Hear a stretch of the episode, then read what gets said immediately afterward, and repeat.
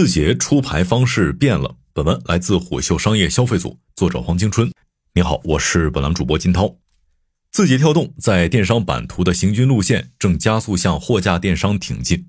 我们了解到，目前抖音商城产品的日均页面浏览量已经超过了十六亿次。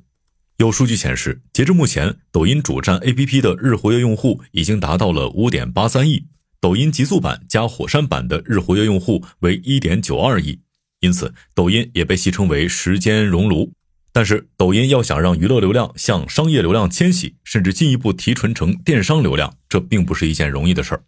抖音商城能续起如此高的流量势能，很大程度上是由于去年抖音将商城板块提到了首页流量入口的位置，还将部分直播带货资源迁徙到了抖音商城内。花西子、兰蔻、丫丫羽绒服这些品牌通过直播加商城店铺的闭环模式，都获得了非常不俗的销售成绩。至此，抖音商城也成为了撬动货架电商的支点。抖音电商生态需要商城，品牌商家和消费者也需要商城培养出逛的心智。对品牌商家来说，商城可以提供多个销售渠道，提高销售量，并且拉升热度与粉丝数量。对消费者来说，商城也要有丰富的商品品类，低价易逛。对此，一位互联网分析师认为，在整体抖音电商大盘的商品交易总额中，随着抖音商城的占比持续攀升，二零二四年抖音商城会进一步提升直播转化率，这也会成为抖音电商拼图不可或缺的关键一环。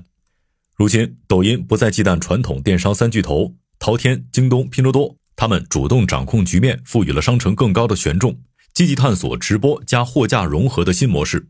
这背后的产品理念，无论是推崇算法、擅长闪电战，还是极致商业化、极致人效，都是字节开创的一种新作战模式、新治理理念。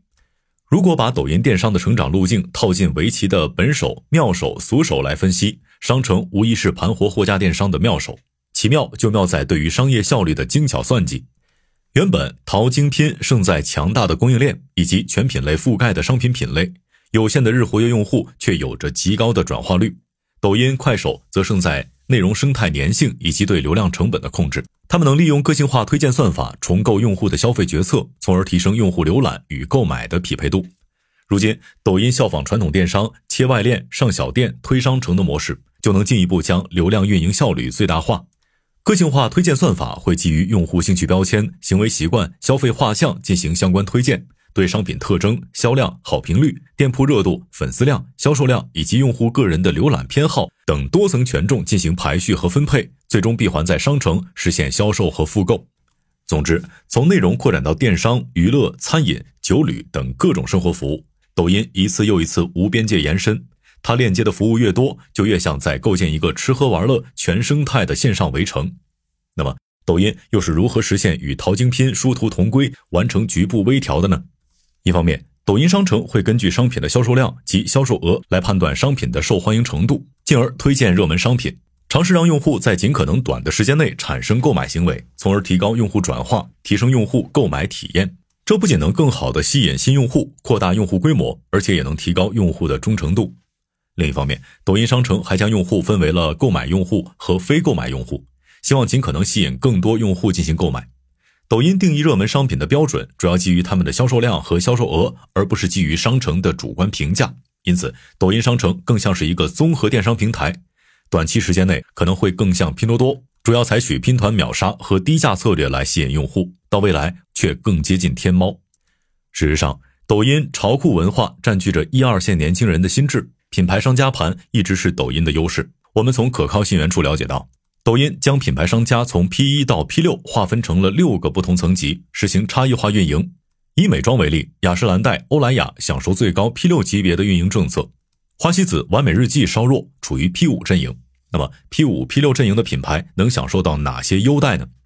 一方面，抖音会按照与品牌签订的年框架协议，给予 P 五、P 六返点优惠，具体返点比例由双方框架协议约定。此外，抖音基础抽佣比例为百分之五到百分之六。P 五、P 六品牌方入驻两年之后，抖音的抽佣比例会做出一定让步。当然，具体还要看品牌的总成交额的贡献。此外，抖音还存在流量返点合作形式，主要是返还广告券，也就是抖音为商家提供的广告券福利将直接进入商家账号，商家可以使用广告券购买广告位、搜索权重、关键词，还有购买超品日坑位。另一方面，P 五、P 六品牌还可以直接参与抖音各类 IP 活动，包括获得抖音超品日、抖音好物节、抖音百亿补贴的优质坑位，并配套提供黑色品牌标识及独特的店铺橱窗版面展示。另外，针对 P 五、P 六品牌，品牌方发起的侵权、山寨及假货投诉，抖音也会优先进行处理。当然，扶持归扶持，P 五、P 六品牌起势也离不开商业投流。其中，品牌在购买关键词流量后，抖音就会提升它的搜索权重。例如，用户搜索一个商品关键词后，抖音就会将购买流量的品牌店铺放于页面排名靠前的位置。除了关键词，品牌方还可以在抖音内购买话题、热搜等资源，这些投流都会直接提升品牌的推荐密度。一位美元基金合伙人向我们表示，抖音电商的时间窗口很可能只有三五年的时间，他们对电商业务的倚重远比外界看到的要迫切。字节在中国互联网公司三巨头百度、阿里巴巴、腾讯的夹缝中构筑了一套新流量体系，他们正在重点培养广告外的二次发育曲线。知情人士向我们表示，抖音电商大盘流量策略已经在向扶持电波调整，尤其是二零二二年六月，抖音电商宣布升级为全域兴趣电商，品牌电波的内卷也就越来越激烈了。我们还了解到，二零二二全年，抖音商家电波占比逼近百分之五十五。达人主播占比却不到百分之四十五。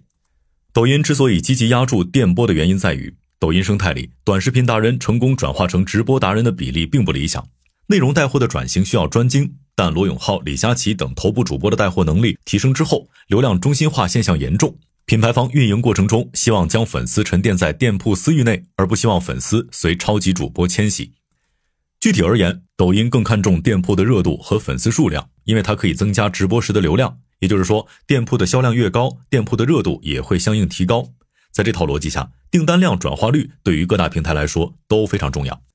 而接下来，抖音电商要解决的难题是如何将泛化用户转化为商城主动购买用户。九千中台专家纪要显示，抖音商城二零二三年第一季度的日活跃用户为一点六七亿，日均支付用户大约在五百万到六百万，而每天的商城用户购买率仅仅只有百分之三。为此，抖音正在积极推进商城流量转化的提升。他们试图通过大额优惠券、满减促销、跨店活动等策略，在三八女王节、六幺八等电商大促节日里提升商城的日均时长。不过，品牌商家参加电商平台促销活动时，也会根据自己产品线特点来决定各个平台的促销投入力度，